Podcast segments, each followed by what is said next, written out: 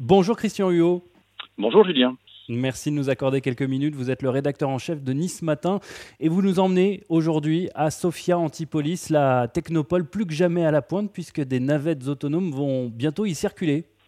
Et oui, c'est ça, absolument. Alors, il faut savoir que la, la communauté d'agglomération d'Antibes Sophia Antipolis est, est, très très euh, à la pointe de ce genre d'expérimentation. Hein. Depuis longtemps déjà, euh, ils s'intéressent aux nouvelles technologies et surtout à l'évolution des transports en, en, milieu urbain. Alors, soit en site propre, ce qui existe déjà à travers un, un système de bus-tram qui relie la ville d'Antibes, la jolie ville d'Antibes, à la, à la zone de Sophia Antipolis, hein, euh, très high-tech.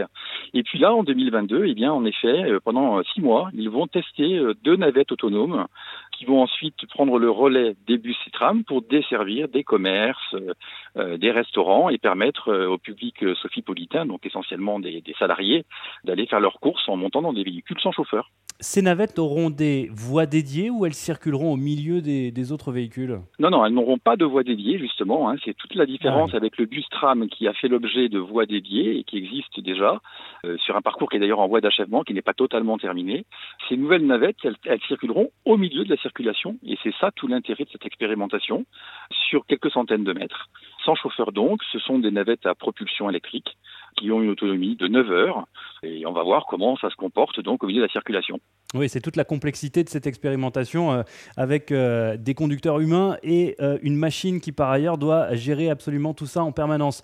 Tout ça sera gratuit, à disposition de tous? Oui, ce sera gratuit, à disposition de tous. Ce sont des petites navettes qui sont d'une capacité de, de 15 places, dont une, grosse dizaine de places assises. Euh, elles vont permettre la prise en charge de à peu près 90 personnes par heure et par sens.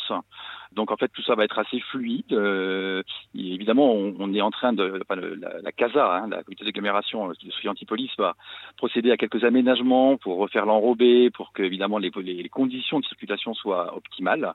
Mais euh, je confirme bien que tout ça fait l'objet d'une expérimentation vraiment absolument sans chauffeur et, et, on va dire sans filet, quelque part.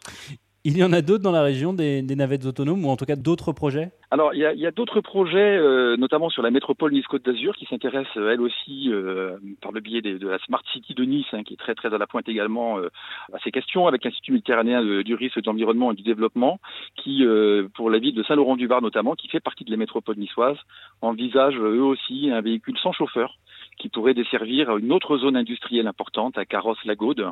Euh, alors là, on n'a pas encore de visibilité précise, mais ça pourrait aussi être expérimenté dans, dans le courant de 2022. Merci beaucoup, Christian Huot, de nous avoir fait euh, découvrir cet article à lire donc aujourd'hui dans Nice Matin. À très bientôt Merci et bonne vous. journée à vous. À bientôt. Au revoir.